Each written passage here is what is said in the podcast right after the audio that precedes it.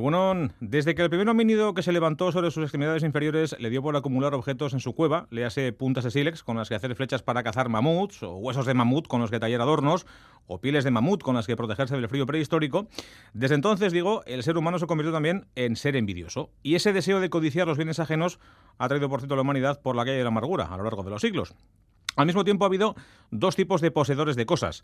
Los que han acumulado para después procurar un bien común, repartiendo su excedente entre quienes menos tienen, y los que han acaparado para el beneficio propio, alejándose del resto de sus vecinos y de sus necesidades, emburbujados en sus torres de marfil y admirando sus riquezas mientras el mundo arde a las puertas de sus casas. Mark Zuckerberg desearía ser recordado como integrante del primer colectivo, el de los ricos generosos. El fundador de Facebook y de Instagram, ahora conocidos como Meta, tuvo una infancia, digamos, abundante, en una familia acomodada y fue también un brillante estudiante que tuvo una idea brillante que le reportó miles de millones de dólares. Ahora, a punto de cumplir los 40, vive rodeado de billetes, pero alejado de los que un día fueron sus amigos y a los que ha ido dejando en la estacada a medida que aumentaba su cuenta corriente. Bien, hace unos días Zuckerberg tuvo que enfrentarse a una comisión del Senado en los Estados Unidos, en una sesión en la que se discutía sobre los peligros de las redes sociales para los niños, sus redes sociales en concreto y de manera particular sobre los riesgos de sufrir explotación infantil sexual a través de ellas. Los senadores y las senadoras le echaron en cara al chavalote que no se hubiese preocupado de vigilar mejor su negocio y de que hubiese dejado la puerta abierta a que gente con muy mala idea pudiera aprovecharse de los niños y de las niñas que a diario utilizan Facebook o Instagram, ahora conocidos como Meta.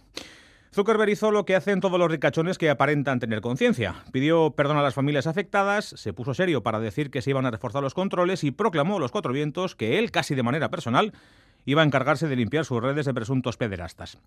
Esto me suena un poco a aquello de lo siento, me he equivocado, no volverá a suceder, que, que no dijo ni lo sentía, ni sentía que se había equivocado, ni hizo nada para que no sucediese de nuevo. Pues eso, Marquito se ha hecho multimillonario antes de los 40 y antes de los 30 también, pero lo de tener conciencia social como que ya le cuesta un poco más.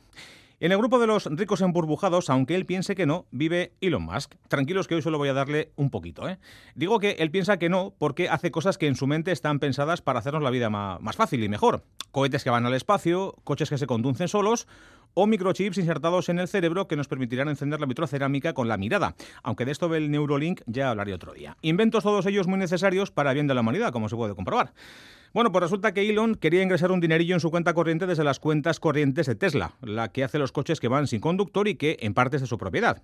55 mil millones de dólares. Ah, calderilla. Con la que imagino poder pagar el último cohete SpaceX, que como casi todos los demás se ha escacharrado antes de llegar a la estratosfera.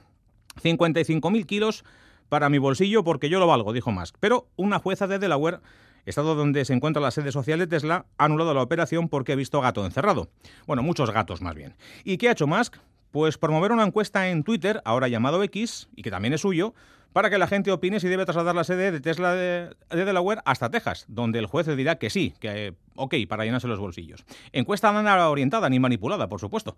Al mismo tiempo, Elon, que nació en Sudáfrica, pero es además canadiense y estadounidense, ha iniciado una campaña en su red social para denunciar a los inmigrantes ilegales, entre comillas, que hacen cosas ilegales, entre comillas, en Estados Unidos. Vamos, un America First de manual, para demostrar que sí, que es rico, que sí, que quiere serlo más, pero que ante todo es un buen patriota.